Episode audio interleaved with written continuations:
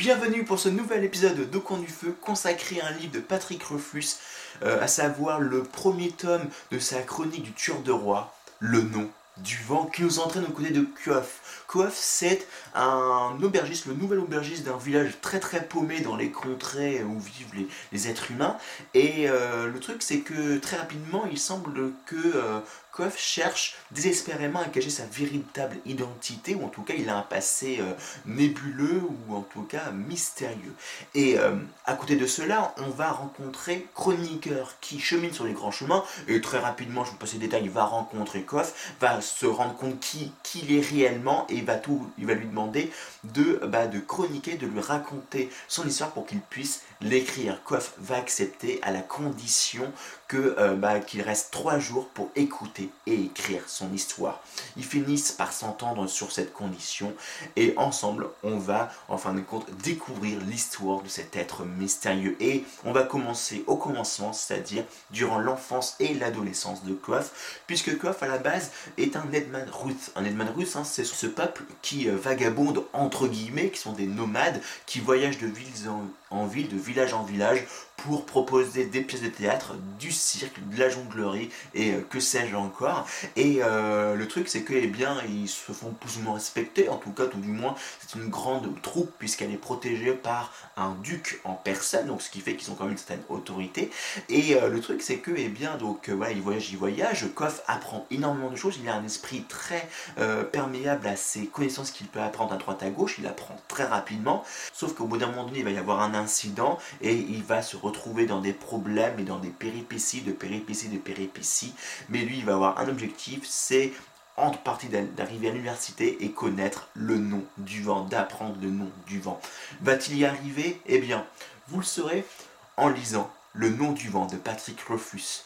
Alors déjà, avant d'aller plus loin dans ma critique, il faut que je mette un gros warning. En effet, et comme je l'ai dit au tout début euh, du résumé de cette histoire, Koff a dit euh, en tout cas a demandé euh, au chroniqueur de rester pendant trois jours pour qu'il puisse euh, lui raconter son histoire. Et chaque livre ou chaque partie du livre est égale à une journée en fin de compte de, racontage en tout cas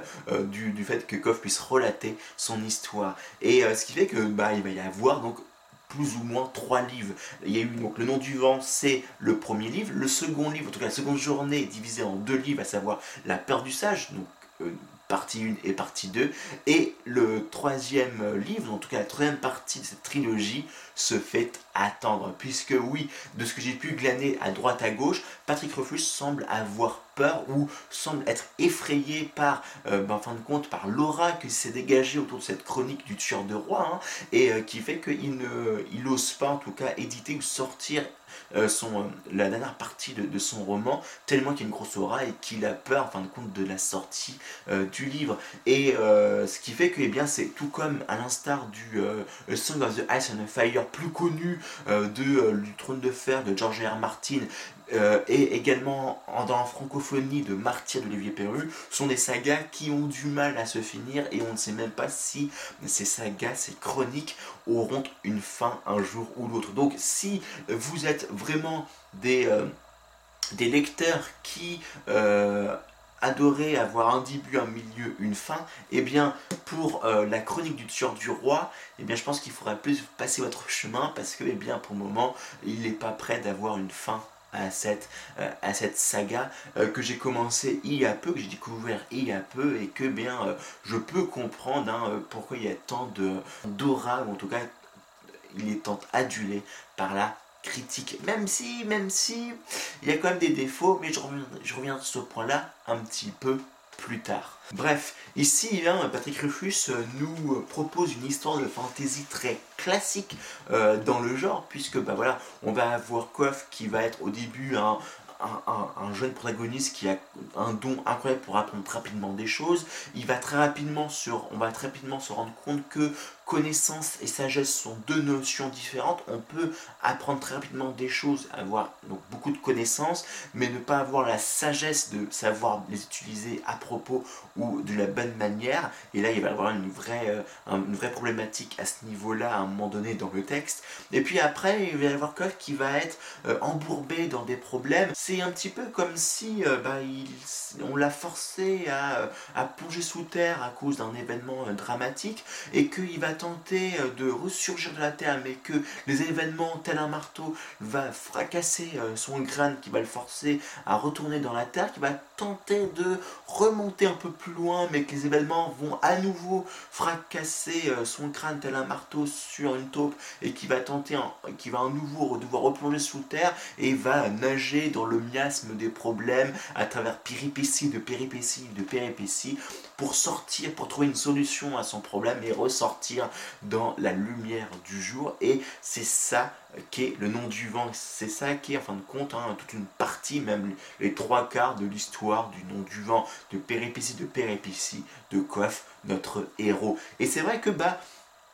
moi je me suis pris un malin plaisir de découvrir l'histoire, de savoir comment est-ce qu'il va en fin de s'en sortir de ce problème, tout en sachant euh, au fond de mon cœur que eh bien il va euh, en fin de compte avoir d'autres problèmes au bout parce que bah c'est le type d'histoire en fin de compte où il va y avoir plein de problèmes où quoi va chercher les embrouilles en fin de compte. Alors au début sans le faire exprès, au bout d'un moment on sent que eh bien il le fait il le fait exprès ou en tout cas euh, il y a des interstices dans l'histoire, il y a des interludes, des interstices qui nous font comprendre que eh bien, il va aller au devant de problèmes. Et même sans aller euh, dans l'histoire, rien qu'en lisant la quatrième de couverture, on sait qu'il va avoir des problèmes. Et le truc qui est bien avec cette quatrième de couverture, c'est qu'elle joue avec nous, que l'auteur a été suffisamment intelligent pour vouloir jouer avec nous en disant que, eh bien oui, bah déjà Coif va être... Euh, c'est son futur qui raconte son, son, passé. Donc ce qui fait que, eh bien, on sait qu'il va réussir tant bien que mal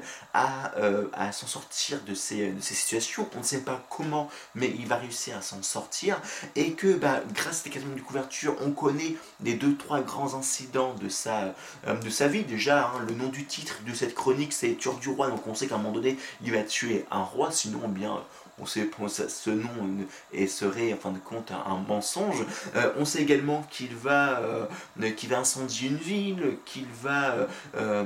va suivre des pistes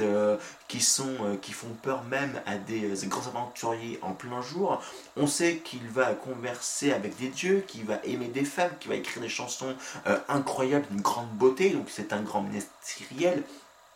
comme en fin de compte le prouve la lutte qui se trouve dans son dos hein, sur cette image, euh, et puis surtout qui va être à l'université à un âge où on est encore trop jeune pour y rentrer. Donc on a plein d'informations qui fait que eh qui nous met sur la scène piste et que tout qu'on fait, euh, l'auteur va jouer avec ça, ce que j'ai vraiment énormément apprécié ici avec cette histoire. Et en plus de là, on va faire écho à tout un pan de la fantaisie, on va faire écho à tout un pan, on va invoquer tout un pan de la fantaisie à travers la magie, notamment hein, avec euh, le, les différents professeurs, les différents maîtres qu'il y a autour euh, de, euh, fin de compte, de cette université pour qui viennent apprendre, qui viennent faire apprendre des choses aux, étudiants, notamment le maître nommeur, le maître archiviste, le maître de sympathie, etc., le maître donc de alors c'est pas de la, forge, c'est pas de la création, mais c'est quelqu'un qui vient faire fabriquer des choses. Je me rappelle plus exactement le nom précis de ce, de euh,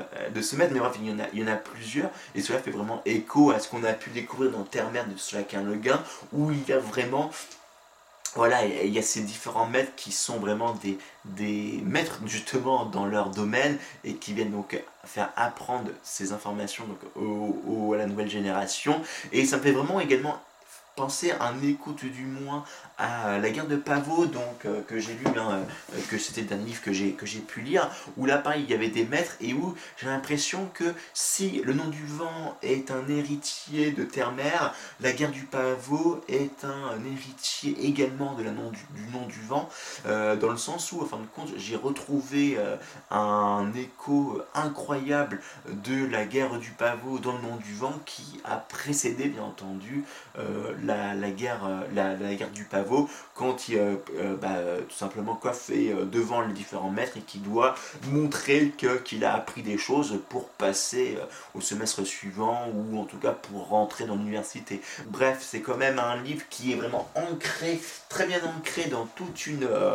dans tout, dans tout le monde de la fantaisie et qui fait que bah, ça m'a vraiment fait plaisir de découvrir, d'arpenter ce monde et cette histoire aux côtés de Koff, même si, même si, même si, même si, c'est l'heure du défaut que j'ai trouvé à ce livre, c'est qu'il y a certaines longueurs. Il y a de grandes longueurs, notamment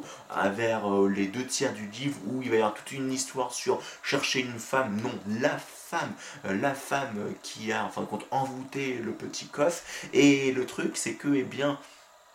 ça va prendre des proportions, en fin de compte, démesurées au bout d'un moment. Alors,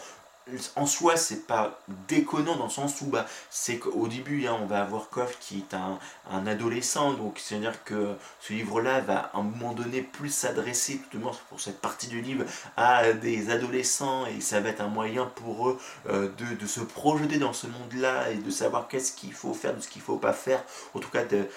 de pouvoir s'exercer, d'avoir une expérience en lisant un livre, donc avoir toutes les, les informations d'une expérience sans avoir les défauts d'une expérience. C'est un peu ça le propre également d'un livre, de ce type de livre d'heroic fantasy, euh, de, de cet acabit, de type un petit peu héroïque euh, de, de, fantasy jeunesse, même si on va très rapidement se rendre compte que ça va pas se borner seulement à de la fantasy jeunesse. Et euh, le truc, c'est que, eh bien, c'est un petit peu redondant, c'était un peu redondant, c'était un peu long pour moi il me semble et c'est vrai que bah voilà je trouve que ce passage là entre autres aurait gagné, en fin de compte, à être un peu plus rapide, ou en tout cas à l'amener différemment pour ne pas casser le rythme. Parce que très clairement, cette longueur-là a cassé le rythme qui, que le livre a pu, pu gagner, et euh, qui fait que, eh bien, voilà, j'ai ça, dans ma lecture, voilà, j'étais dans, dans une course, et d'un seul coup, je m'arrête dans ma course, et, je suis essoufflé, et je vais avoir du mal, là, en fin de compte, à, à faire redémarrer la bête, si j'ose le dire ainsi, en tout cas, à reprendre la course ensuite à cause de cette pause justement dans le rythme. Mais euh, il n'empêche que bah, Le Nom du Vent reste quand même un livre qui est très sympa, c'était quand même le premier livre à ce qui paraît de cet auteur, donc ce qui fait que bah voilà, on peut pas non plus demander de monts et merveilles à, euh, à, un auteur qui a écrit son premier livre, et puis en plus une chronique qui apparemment va enfin, aller crescendo, puisque la, le, le, second tome, en tout cas la seconde partie de cette chronique, donc la, la peur du sage, a été euh, très clairement adulée par la critique, donc j'ai vraiment hâte de découvrir euh, ces, ces, deux prochains, ces deux prochains tomes. J'ai passé un excellent moment durant la lecture de ce livre-là. Donc c'est, je ne peux pas demander plus que cela à un livre que de, faire, que de me faire passer un excellent moment. Ce cycle donc cet épisode, si ce que je fais vous plaît, n'hésitez pas à me le faire savoir en vous abonnant, en likant cet épisode et en le partageant, mais également à laisser un petit commentaire sous ces épisodes pour qu'on puisse continuer à échanger toutes et tous autour de notre passion commune. Et je vous dis à très bientôt pour de prochains voyages de l'imaginaire.